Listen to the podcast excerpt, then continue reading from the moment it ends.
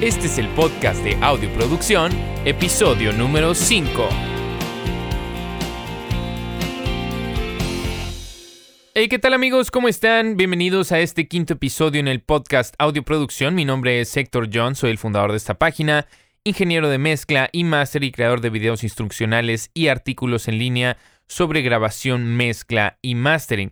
Si quieres conocer un poquito más sobre lo que hacemos, te invito a que visites nuestra página www.audioproducción.com, en donde tenemos guías gratuitas sobre precisamente grabación, mezcla y mastering completamente descargables a PDF y tenemos cursos en línea profundizados y tenemos una membresía audioproducción también en donde recibes multitracks mensuales para practicar.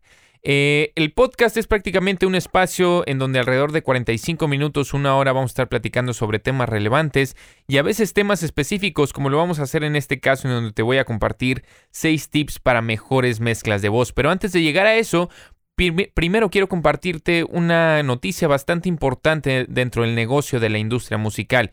Y por si no sabías, es que Taylor Swift, una de las artistas más relevantes y más imponentes de, esta, de este momento, acaba de regresar a la plataforma de Spotify. Porque si no sabías, pues realmente su música únicamente estaba disponible en iTunes y en Apple Music, que es el, el servicio de streaming en línea de la compañía de esta manzanita. Entonces estaba leyendo un artículo sobre uno de los grandes analistas de la música en Estados Unidos, Bob Lefsetz, te lo recomiendo bastante. Y voy a citar un poquito de lo que dice. Dice, eh, el streaming ganó. Vivimos en una etapa en donde la, la, cultura es bastante demandante y realmente todos los que están en las listas tops están haciendo bastante dinero y con las nuevas fórmulas dentro de estas listas los, los artistas que pasan su música en línea, que están en eh, arriba de las listas, ¿verdad? en los primeros lugares, realmente las, las ventas son casi irrelevantes. Dice, además, casi casi estaban en armas en Gran Bretaña, en Gran, Gran Bretaña perdón, sobre la dominancia de Ed Sheeran en, los, en las listas de los sencillos. Casi casi que tenía todas las posiciones. Entonces dice eh, que realmente eh, en algún punto si quieres estar marginalizado dentro de esta sociedad, ¿verdad? De la sociedad actual, lo único que tienes que hacer es hacerte indisponible. Necesitas estar realmente en todos lados ahora, nunca decir que no. Y si eres lo suertudo suficiente, la gente va a pasar el tiempo contigo. Entonces, ¿qué significa esto? Que realmente ahora el tiempo de atención y la gente lo que quiere son cosas instantáneas, quiere cosas a la mano. Si quiere, si, si necesita estar buscando y comprando, etcétera, realmente el tiempo, la cantidad de tiempo que van a pasar contigo va a ser muy mínima, porque ahorita es una cultura donde el consumismo está bastante bastante, presente. Entonces, dice, Taylor Swift realmente va a estar acabada en algún día. ¿Por qué? Porque pues todo mundo se acaba en algún momento, ¿no? Y no quieres acabarte realmente a la mitad de tu carrera. Entonces, eh, pues creo que es muy importante, se dio cuenta de esto, Taylor Swift, de que tenía que regresar a esta plataforma y darse cuenta que el streaming realmente es el que ha ganado.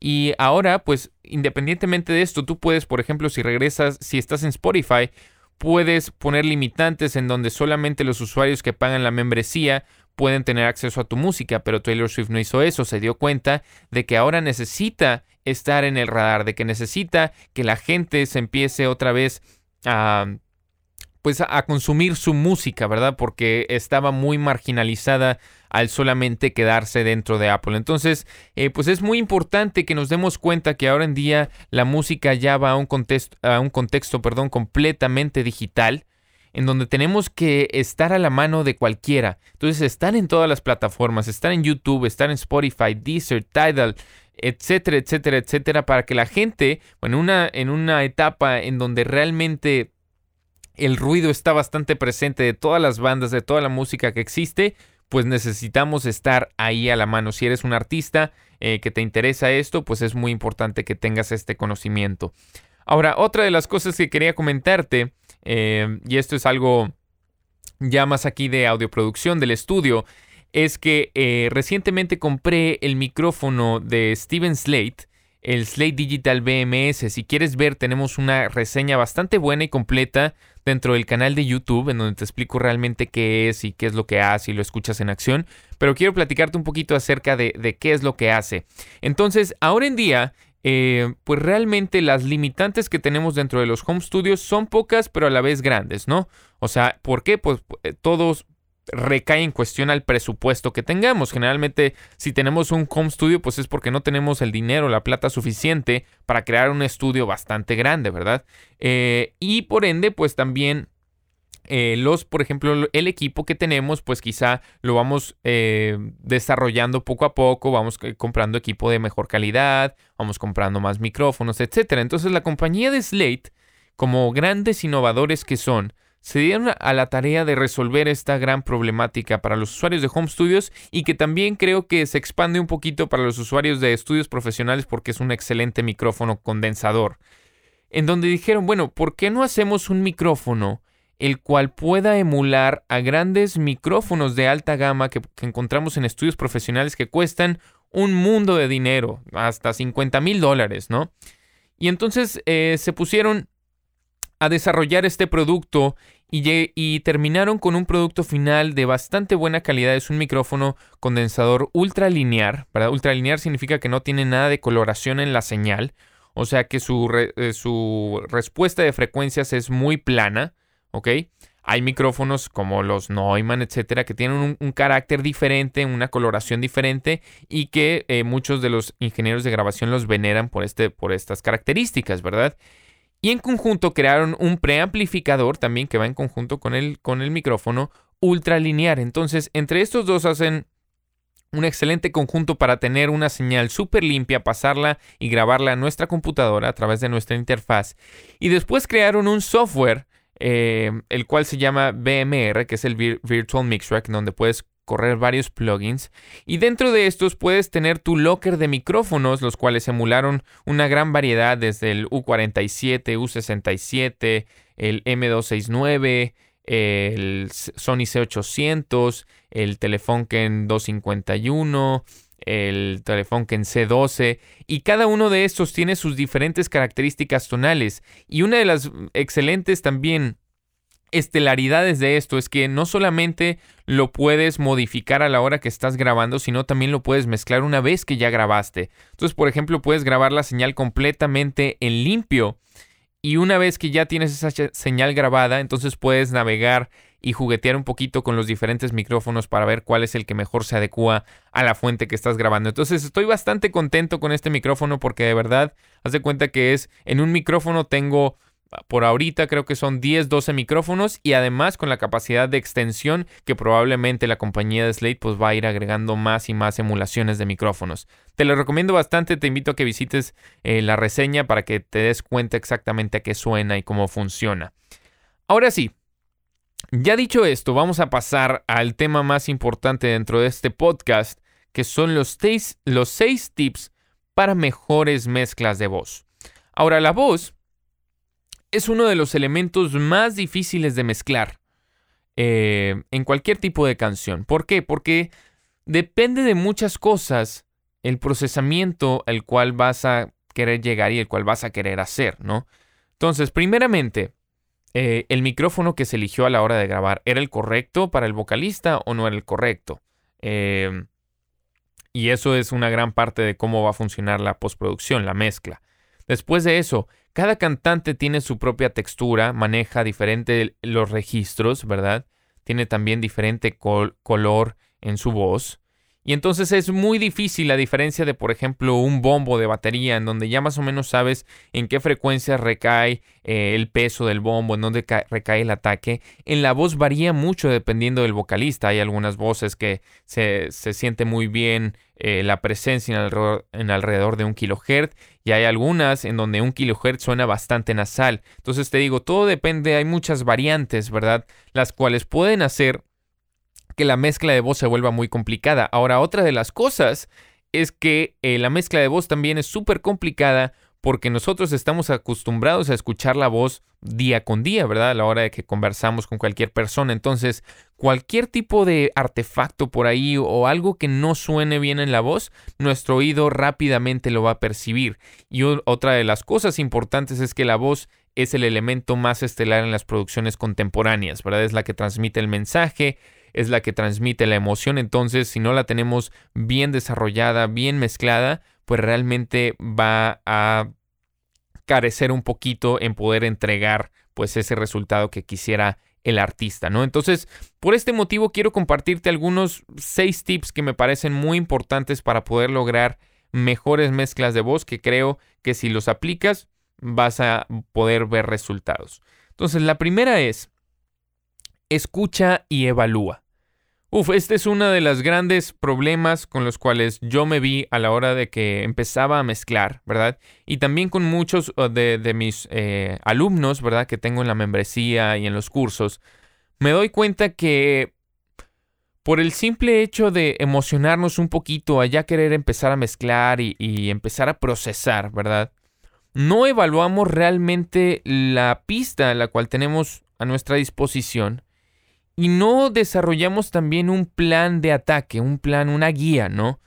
Entonces, no todas las mezclas, si, si por ejemplo un procesamiento de voz te funcionó para una mezcla de pop, no va a ser exactamente lo mismo para una mezcla de rock, porque quizá la canción no te lo está pidiendo, ¿sí me explico? Entonces, por ejemplo, en la mezcla de pop, pues quieres unas voces muy, muy brillantes, muy modernas, muy finas, pero quizá en una mezcla de rock eso no, no va de acuerdo al género y entonces quisieras una voz un poquito más opaca, con un poquito de más carácter y distorsión. Entonces, primeramente tienes que evaluar la pista que te entregaron para ver, ok, ¿está bien grabada o no está bien grabada?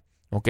Eh, ¿Qué tipo de escuchas algunas problemáticas las cuales vas a tener que atacar o simplemente vas a agregar plugins para enaltecer y mejorar la grabación que ya fue bien hecha, ¿verdad? Todo esto lo tienes que determinar antes de tiempo y después no solamente evaluar la pista de la voz, sino evaluar todo el entorno de las pistas, el contexto, ¿verdad? Para ver exactamente cuál es su funcionamiento y cuál es su rol dentro de estas pistas y ver qué dirección vas a querer tomar con la mezcla porque de nada te sirve tener una mezcla de instrumentos de rock súper agresiva y de pronto tener una voz que te suena más como una mezcla de EDM, de música electrónica, en donde pues como que no, no van mucho de la mano, ¿verdad? Entonces, esa es una parte muy importante. Primeramente tienes que escuchar y tienes que evaluar realmente qué es la pista que tienes y una vez que ya evaluaste entonces desarrollar un plan de ataque. En general, ¿no? Tampoco tiene que ser súper específico, pero sí, eh, ¿sabes qué? Voy a querer mi voz un poquito más opaca, le voy a querer agregar un poquito de carácter, un poquito de distorsión y ya más adelante ves qué tipo de herramientas vas a utilizar para conseguir ese plan que tienes en mente. Pero bueno, ese es la primer, el primer tip que quería comentarte, ¿no? Y muy, muy importante antes de empezar hacer cualquier tipo de procesamiento. Ahora la otra, el otro tip muy importante es divide la voz principal por secciones. ¿ok? Y este es también otro que lo aprendí conforme fui avanzando en mi proceso de mezcla. Eh, y es, generalmente, en las canciones contemporáneas, ¿no? Para dar un poquito de más énfasis y más energía a los coros, los cantantes cambian en registro a la hora de que están cantando las melodías, ¿verdad? Es natural.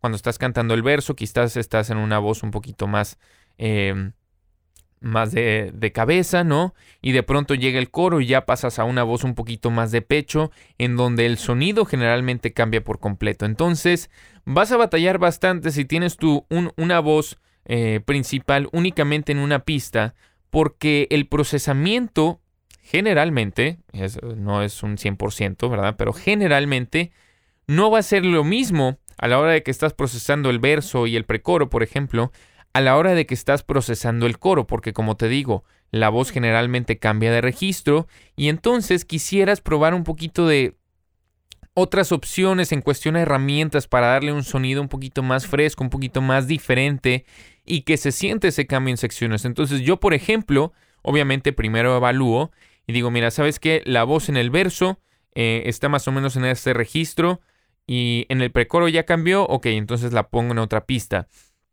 Pero si sigue en el mismo registro en el precoro, entonces la dejo igual. Y ya para el coro, entonces abro otra pista, ¿verdad? Simplemente corto esa, esa sección y simplemente copio, o más bien paso ese pedazo de la pista al coro y entonces ahí voy a hacer un procesamiento diferente. De esta forma, pues no batallas primero eh, en, en cuestión automatización, porque si tuvieras todo en una pista, pues podrías automatizarlo, simplemente automatizar diferentes plugins, etcétera. Pero realmente ahorita en día, con las capacidades que tienes de las computadoras eh, y que realmente pues no te afecta mucho en tener más pistas, pues yo te recomiendo que mejor hagas una pista nueva y de perdido para los coros y quizá para el puente y otra pista para los versos, ¿verdad? Entonces de esta forma puedes hacer que los versos suenen un poquito más íntimos, ¿verdad? Con, em, con los graves, no sé, por, por, poner un ejemplo, un poquito más acentuados. Y después una vez que entra el coro, que entra toda la instrumentación en donde quizá no necesitas tanto de estas frecuencias,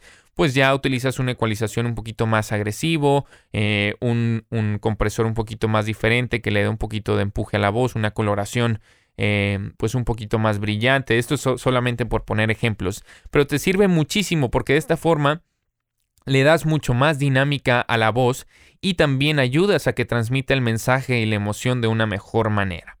Entonces, este es el segundo tip que quería compartirte que me parece bastante bueno y bastante sencillo de aplicar también.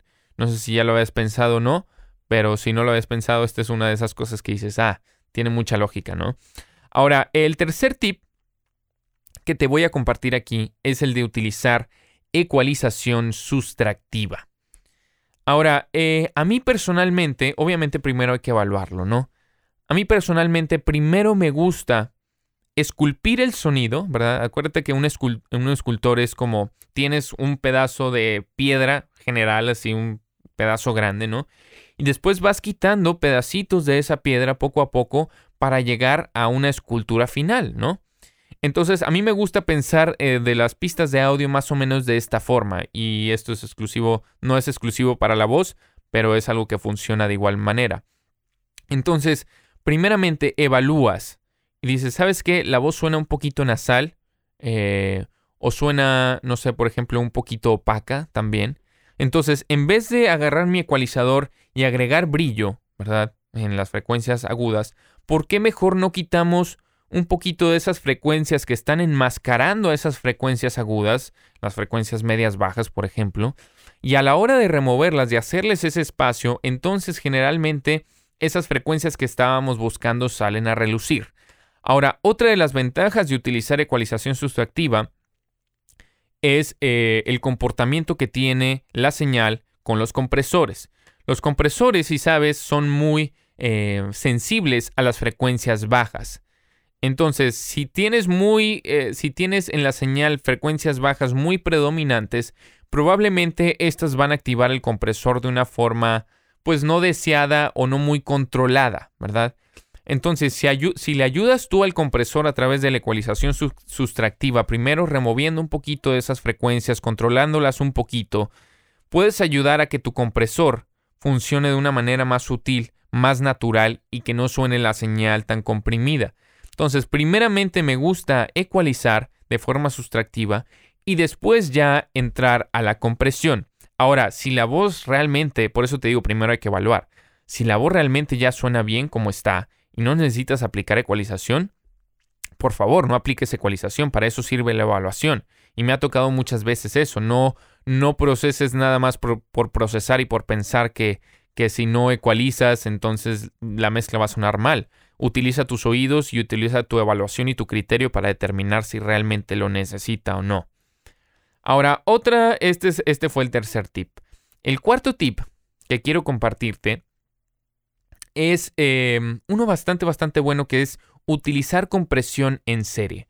¿A qué me refiero a compresión en serie? En que en vez de mandarle toda la carga, ¿verdad? A, a un compresor, ¿ok? ¿Por qué no dividimos esa carga en mandarlo a varios compresores? Es como, por ejemplo, si pensaras en un caballo, ¿verdad? En donde está arrastrando una carreta con, eh, no sé, cualquier tipo de mercancía, pues el caballo va, va, a tardar mucho más tiempo en llegar a su destino si es solamente un caballo, así realmente le pones dos o tres caballos más que van a ayudar con un poquito de más fuerza a empujar esa carreta, ¿verdad? Entonces, eh, ¿por qué mejor no dividimos, verdad, ese trabajo en cuestión a la compresión y utilizamos compresión en serie? Y para esto tienes que conocer un poquito sobre tus herramientas, ¿verdad? En cuestión a la compresión para saber qué compresor hace qué, por qué lo hace y cómo puede ayudarte. Entonces, a mí, por ejemplo, me gusta mucho utilizar siempre em, bueno, hay varios métodos de, procesamiento de voz que utilizo. Eh, este que te estoy enseñando es el más básico, pero que creo que de igual forma funciona muy bien. Hay otro método también que te lo recomiendo ampliamente, pero este si ya estás un poquito más avanzado en el mundo de la mezcla, que es el método de mezcla de voz a la Michael Brower. Por ahí, si visitas el canal de YouTube, tenemos el video y te explico exactamente cómo hacerlo. Pero esta es una forma un poquito más básica, más natural de hacerlo, que de igual forma creo que funciona muy bien. Entonces, utilizar la compresión en serie es... Primeramente me gusta utilizar un limitador, generalmente utilizo un 1176, ya sea el de Waves, el de Universal Audio, creo que hay, este, IK Multimedia hace otro, Pro Tools tiene su Bomb Factory también. Y lo utilizo eh, en forma de limitación. ¿ok? El limitador recuerda que es una forma de compresión eh, bastante agresiva. Entonces todo depende de cómo lo utilices, pues es qué tan obvio, obvia o qué tan natural va a sonar la compresión. En este caso a mí me gusta utilizar la limitación solamente para capturar los picos, ¿verdad? Esos picos que de pronto, en la señal que de pronto se salen de control, ¿verdad? Para, para capturarlos un poquito y controlarlos, el, 1176 me gusta mucho porque es un compresor eh, FET, ¿verdad? De circuito FET. Bastante, bastante rápido. De hecho, si no conoces los tipos de compresores que hay también en nuestra página www.audioproducción.com, busca eh, los diferentes tipos de compresores y cómo usarlos. Y ahí te vas a dar cuenta de los compresores FET, los compresores de, BCA, eh, los compresores de bulbos, eh, los compresores ópticos, etc. Eh, pero bueno, este compresor es un compresor FET, el 1176, bastante rápido, entonces te permite capturar esos picos de una forma bastante, bastante efectiva. Y después de eso me gusta utilizar precisamente un compresor óptico, ¿verdad? El cual es un poquito más lento, no es tan rápido, pero ayuda de una excelente forma a controlar la señal y darle un sonido un poquito más uniforme algunos tipos de compresores que me gusta utilizar para este, para este propósito es el, el LA2A, ya sea Waves AC1, me encanta también el de Universal Audio. Eh, también hay una versión muy parecida que es el TubeTech CL1B.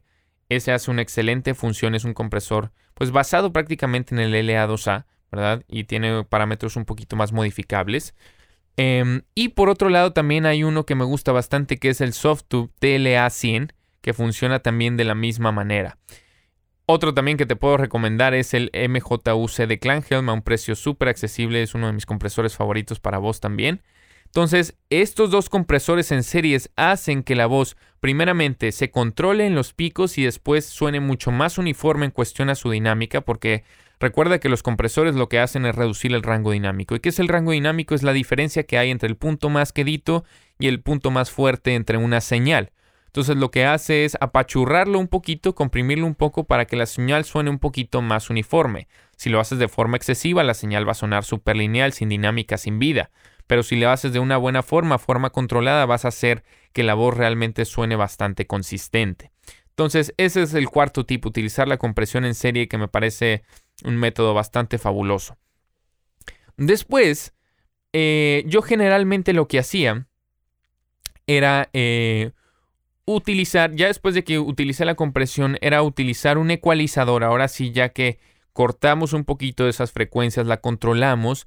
Ahora sí utilizaba un ecualizador, ¿verdad? Para acentuar, eh, pues, las frecuencias, generalmente la presencia de la voz en, no sé, de 3 a 5 kilohertz y quizá agregar un poquito de aire, ¿verdad? En las frecuencias más agudas con un filtro de realce, no sé, 15, 20 kilohertz para esa fineza, pero te digo, todo es depende de evaluar la pista, porque es, como te digo, si es una canción de rock, pues quizá estas frecuencias ni siquiera tengan sentido. Entonces, utilicé la ecualización y realmente lo puedes hacer y funciona de maravilla. Pero encontré otra forma de poder hacer esta, esta voz o cualquier señal mucho más dinámica eh, y que suene más natural. Verás, te voy, te voy a decir qué es la solución a esto y es utilizar la compresión y expansión multibandas. ¿Ok? Entonces, si no sabes qué es un compresor multibandas, te lo explico rápidamente. Es exactamente, tiene los mismos parámetros que un compresor, solamente que puedes dividir el espectro de frecuencias en diferentes bandas y de esta forma puedes controlar ese rango, ¿verdad? Individualmente con la compresión. Entonces, te sirve bastante, por ejemplo, si tienes eh, una señal bastante dinámica como con la voz, ¿verdad? En donde probablemente en algunas secciones o en algunas partes, eh, dependiendo del registro, la voz suene un poquito más grave, pero después cambia el registro y suena, eh, no sé, un poquito más aguda. Y entonces, si le remueves estos graves en esta sección donde se vuelve más aguda, pues como que la voz ahora se vuelve eh, muy, muy delgada. Entonces, la compresión multibandas y la expansión te permite hacer ah, y controlar pues todas estas variaciones de una forma mucho más natural, ¿verdad? Entonces, por ejemplo, en cuestión compresión me gusta mucho porque, por ejemplo, Muchas veces cuando utilizamos la ecualización sustractiva y ya utilizamos la compresión, recuerda que la compresión, como te decía, reduce el rango dinámico. Entonces, al reducir el rango dinámico, probablemente a veces puede levantar un poquito de esas frecuencias bajas que todavía permanecían ahí. Entonces, en vez de cortar esas frecuencias bajas otra vez por completo, las cuales ya están más controladas, ahora me gusta utilizar la compresión multibandas definiendo un rango de frecuencias, no sé, desde Ponle tú que las frecuencias medias bajas estén en 200 Hz hasta 120, no sé, por ahí poniendo un rango y todo depende de cada voz, ¿no? Eh, y entonces de esta forma ya utilizo los parámetros de la compresión para que actúen únicamente cuando la señal sobrepase el umbral. Entonces de esta forma tienes una señal mucho más controlada. Ahora es mucho más fácil si ves nuestros videos en YouTube ahí teclea compresión multibandas eh, y te, vas a dar cuenta de una forma más visual cómo es que se hace. Eh, pero también me gusta este compresor, lo puedes utilizar en modo expansión, lo que significa que en vez de que se reduzca la señal, ¿verdad? Una vez que pase el umbral, la señal se aumente. Y entonces aquí es donde más o menos yace la relevancia que hay entre la ecualización y la compresión en modo expansión, ¿verdad?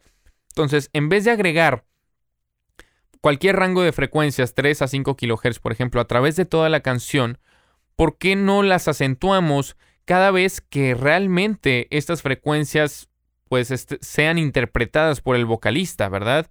Entonces, eh, por ejemplo, podemos poner ese rango, no sé, de 3, 2 a 5 kHz, modificamos el umbral, ponemos el compresor en modo expansión y cada vez que la señal sobrepase ese umbral, entonces se va a acentuar un poquito y tú puedes definir qué tanto, ¿no? Puedes 2, 3 decibeles. Entonces de esta forma la dinámica suena mucho más natural, la voz no suena siempre súper brillante y se acentúa muy bien cuando tiene que acentuarse. Entonces esta es una nueva forma de que puedes ayudar a, tus mezclas de voz que me parece pues una técnica un poquito media avanzada si quieres verla así, pero que funciona de maravilla. Y por último, el sexto tip que quiero compartirte, y esto es uno que, híjole, la gran mayoría de ingenieros de mezcla eh, amateurs, ya sea por flojera o ya sea porque pues no saben bien cómo hacerlo, no sé, pero es un proceso que pues lo evitan o simplemente se lo saltan o, o porque no tienen conocimiento de, ¿no? Y este es automatizar la emoción, ¿ok? Acuérdate que la voz en las canciones, pues es una emoción transmitida a lo largo de tres minutos y medio, cuatro, ¿verdad? Entonces, ¿cómo hacemos para que esa voz nos llegue realmente al alma y nos transmita ese mensaje que quería compartir el artista? Ponte a pensar en esas canciones que realmente te llenan y que realmente te hacen, te mueven, te, te hacen sentir algo, ¿verdad?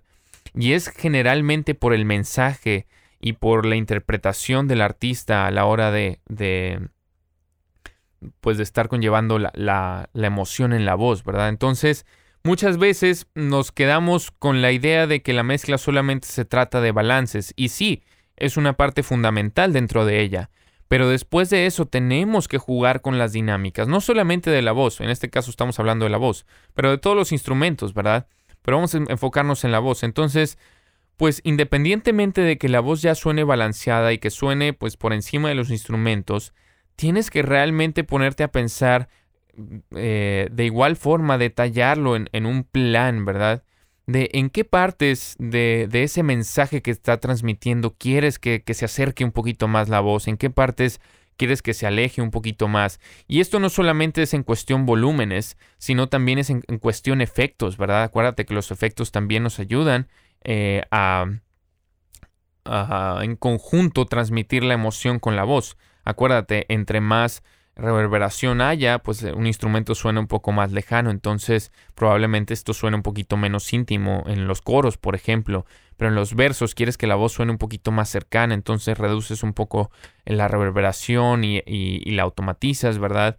Para que de esta forma haya esa dinámica y se pueda mover la voz en conjunto con toda la instrumentación y realmente se siente y cuando la voz tenga que estar intensa pues subes un poquito el volumen, ¿verdad? Para que se sienta que te llegue y cuando tenga que estar menos bajas un poquito. Entonces todo esto está en los pequeños detalles, de verdad no, no puedo enfatizar la gran diferencia que hay entre esos pequeños detalles eh, y eso para mí es la diferencia entre una mezcla profesional y una mezcla amateur. Si te das cuenta, hay por ahí ya infinidad de videos tutoriales de, ingenieros top profesionales, Dave Pensado, Tony Maserati, Michael Brower, eh, Andrew Sheps, eh, Chris Lordalge, y realmente ponte a estudiarlos y date cuenta cómo es que en todas, en todas sus mezclas siempre hay algo de automatización, porque lo que quieren es hacer la mezcla dinámica, que juegue un poquito, que se mueva, que... Y todo esto probablemente para el, para el escucha normal eh, pues va a estar en el, en el subconsciente, ¿no? O sea, no, no va a ser algo que digan, ah, este, aquí cambió de volumen la voz, porque el, el, escucha, el, fanático promedio, pues no, ni siquiera tiene una noción de cómo funciona la mezcla ni nada. Ellos simplemente escuchan, se dejan llevar y, pues se enamoran o, simplemente le dan next a la canción, ¿verdad? Eh, entonces, pues bueno, estos eran realmente los seis tips que me parecen súper importantes para mejorar eh, tus mezclas de voz. Acuérdate que primero vamos a recapitular, primero es evaluar, escuchar y evaluar. Después, una buena práctica es dividir la voz principal por secciones, ¿verdad? Para poder tener un diferente procesamiento. Después, utilizar la ecualización de forma sustractiva para primero limpiar la señal y enaltecer las frecuencias que sí queremos que estén ahí, pero a través de la ecualización sustractiva. Después utilizar la compresión en serie, ¿verdad? Para no meterle toda la carga a un solo compresor, sino que varios compresores funcionen a la vez y también elegir los compresores de acuerdo a sus características. Entonces, acuérdate, este, este, ah, todo este business de la mezcla, pues no es algo que aprendes de la noche a la mañana, ¿verdad? Por, por eso existen carreras eh, súper profundizada sobre este tema y es algo que se va aprendiendo poco a poco. Entonces, si te sientes un poquito abrumado sobre con esta información, no te preocupes, verla digiriendo poco a poco. Empieza a investigar un poquito sobre tus herramientas, conócelas, qué hacen, por qué no lo hacen. Eh, y una de las mejores formas de saber cómo funcionan tus herramientas es llevándolas al límite, ¿verdad? Utiliza la compresión de forma súper excesiva y ve cómo suena, empieza a mover los parámetros. De hecho, eh, si otra vez, pero si vas a nuestro canal de YouTube, hay un video que se llama cómo ajustar un compresor correctamente. Me encanta ese video porque explica realmente cómo es que puedes escuchar y darte cuenta de los diferentes parámetros de los compresores y de esta forma te va a ayudar también a saber cómo utilizarla, cuándo y por qué. Em, la quinta, el quinto tip era cómo eh, utilizar la compresión y expansión multibandas. Recuerda, es otro tipo de compresión en donde te permite primero controlar un poquito mm, de, las frecuencias en cualquier banda definida, pero también acentuar cualquier tipo de frecuencias que quieras en forma dinámica para que la voz pues suene con un poquito de más movimiento. Y por último, lo, lo que platicamos recientemente es automatizar la emoción. Automatizar y darle realmente el propósito necesario que, lleva la voz, eh, que es transmitir el mensaje y transmitir la emoción para que de esta forma pues la mezcla pueda sonar mucho más profesional. Ahora, podrás tener mezclas que realmente suenen bien en cuestión balance, ¿no? Pero tienes que irte un paso más allá, ¿no? no que no, que no te gane la flojera, que, sea, y, y te soy sincero, cuando empecé, y a veces todavía hasta la fecha, algunas veces me da flojera, pero una vez que ya me, doy a la tarea de hacerlo, eh, entonces es cuando realmente digo, ah, aquí está la diferencia, ¿verdad? Y me ha pasado que hasta he entregado mezclas a los artistas y casi siempre la gran mayoría de ellos, como ya están muy, muy eh, familiarizados con su canción y tienen mucho ese, pues, matrimonio con, con su bebé, ¿verdad? Por decirlo así. Eh, pues se dan cuenta de esto, ¿no? O sea, que ellos quieren que realmente la, emoción se transmita correctamente. Y esto es por, decir al trabajar con gente externa, pero si estás trabajando en tu propia mezcla, todavía se vuelve más complicado porque no tienes realmente un punto de referencia y todas son tus propias decisiones, ¿verdad? No tienes quizá alguien que te esté diciendo mucho qué hacer. Pero bueno, para eso existen también las opiniones externas, existen los foros, como los tenemos aquí en la membresía de producción, este, en donde podemos darte crítica constructiva de tu trabajo, etc.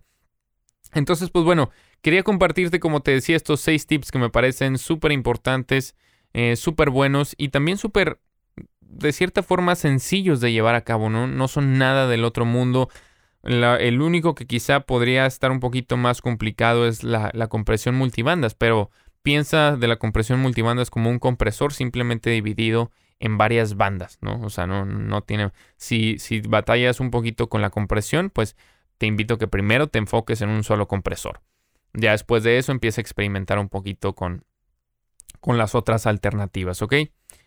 Pues bueno, espero que de verdad eh, hayas disfrutado bastante este podcast, eh, que esta información sea de mucho valor para ti y que puedas también aplicarla realmente al instante. Creo que desde ahorita Puedes ir si ya tienes por ahí alguna mezcla pendiente este, o estás trabajando en tu propio trabajo. Puedes eh, ir a aplicar estos conceptos y de verdad te invito a que me digas si escuchas una diferencia en cuestión a esto o no, ¿ok? Eh, pues bueno, ya me despido. Recuerda que si quieres conocer de una vez más eh, lo que hacemos, www.audioproducción.com, tenemos cursos en línea, tenemos artículos, videos tutoriales gratuitos, tenemos la membresía Audioproducción etcétera, etcétera, etcétera. Estamos súper activos. Así que bueno, pues espero que tengas una bonita mañana, tarde, noche, dependiendo a qué hora nos estés escuchando. Y pues nos estamos viendo por aquí en el próximo podcast. Ya me despido, mi nombre es Héctor John de audioproducción.com. Muchísimas gracias por escuchar el podcast y nos vemos a la próxima.